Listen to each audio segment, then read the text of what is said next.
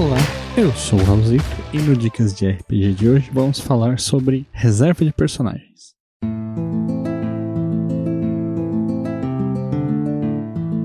O Dicas de RPG é um oferecimento da Bardos Shop, bardosshop.com.br. Acesse e atualize já o seu guarda-roupa.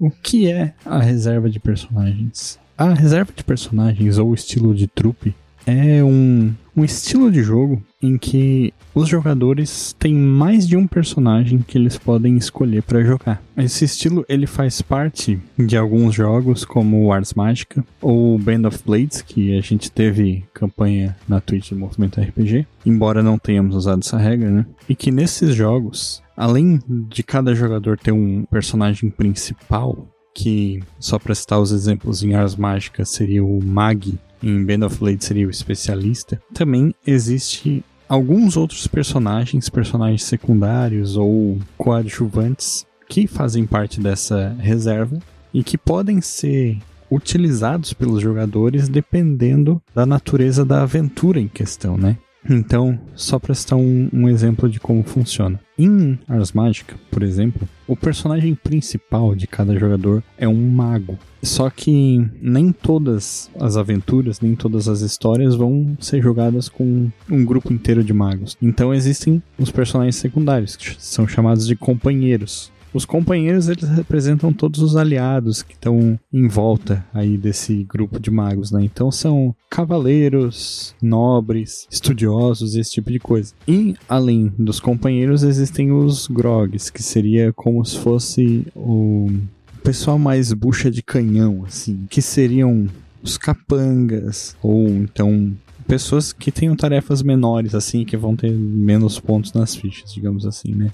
Em Band of Blades, por exemplo, nós temos os personagens que são especialistas, que são o personagem principal de cada jogador, digamos assim, né, que tem ações especiais, chamadas ações especialistas. E além dos especialistas, tem outros personagens secundários que são os novatos e os soldados, e que podem ser selecionados para jogar do mesmo jeito que eu tinha citado o Ars Magic anteriormente. Mas por que, que eu tô falando disso? Porque essa ideia do, da reserva de personagens, ela pode ser implementada em outros jogos. Isso foi uma coisa que surgiu num dos grupos em que eu jogo D&D, em que por ser uma campanha longa, chegou um momento que alguns jogadores disseram, ah, tipo, vários meses jogando com esses personagens, queria testar outros personagens e tal.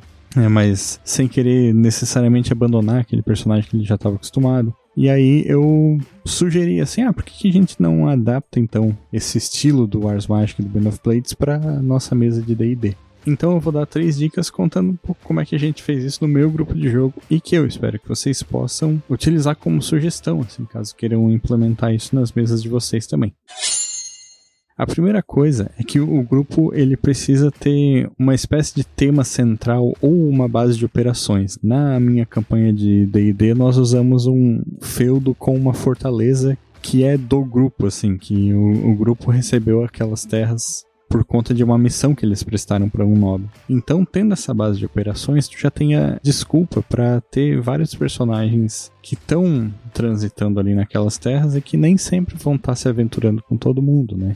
Então, tu tem um personagem que é lá um elfo arqueiro, ele pode simplesmente não ter ido na missão e ter ficado lá no feudo, cuidando de tarefas administrativas ou fazendo seus próprios afazeres, né? Então, cumprindo aí seus próprios objetivos secundários. Nos jogos que eu citei, Wars Magic e o Band of Blades, por exemplo, os grupos não necessariamente têm um, um lugar pré-estabelecido, mas eles têm uma temática.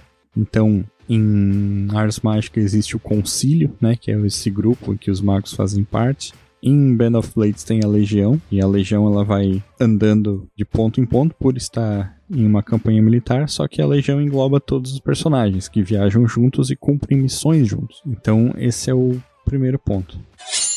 O segundo é de fato pensar nesses personagens extras, né? Os dois jogos eles sugerem tanto a ideia de tu ter um personagem secundário que seja só um pouquinho abaixo em importância do personagem principal, ou de tu ter um grupo de personagens secundários em que qualquer personagem pode ser interpretado por qualquer jogador. Então, o pessoal faz a ficha em conjunto, aí tu tem lá o. Ah, tem esse cara aqui que é um capanga. Daí, tipo, numa sessão um jogador interpreta, na outra outro jogador interpreta e assim por diante. Uma coisa que é importante, assim, para não diminuir o impacto que os personagens primários, digamos assim, os personagens principais têm no mundo de jogo, é que é legal que esse personagem secundário ele seja um pouquinho menor em importância do que o primeiro personagem que o jogador fez, né? Em Ars Mágica, por exemplo, os companheiros eles não podem ser magos, eles sempre vão fazer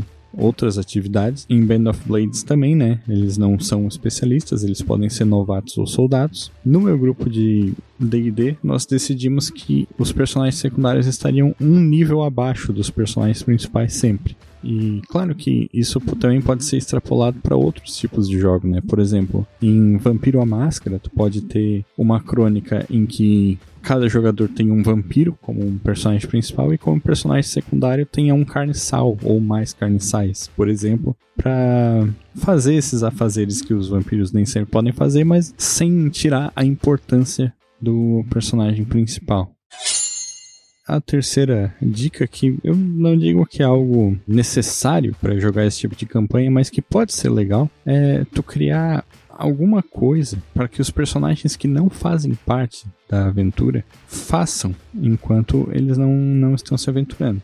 Então, por exemplo, se eu tenho dois personagens lá, o meu Halfling Bárbaro e o meu personagem secundário é um, um feiticeiro. Aí, beleza. Nessa aventura, eu vou jogar com o meu Bárbaro. Daí o que, que o feiticeiro ficou fazendo? Alguns jogos como Band of Blades resolvem isso através das missões secundárias, né? De pequenos objetivos que os personagens podem realizar em paralelo ao que está acontecendo na história principal, digamos assim. Ou então, o que nós adotamos na nossa mesa de jogo foi que o feudo que essas terras que o grupo tem, ele pode ser administrado, pode crescer, né, ter esse um pouco dessa característica de um jogo político, assim, cuidar do número de habitantes, da produção local, assim, a gente foi tipo meio que pulando regras para isso acontecer, para justificar assim o que os, os personagens estariam fazendo enquanto não estão se aventurando. Então é isso, espero que eu tenha ajudado de alguma forma. E agora passo o dado para o próximo mestre.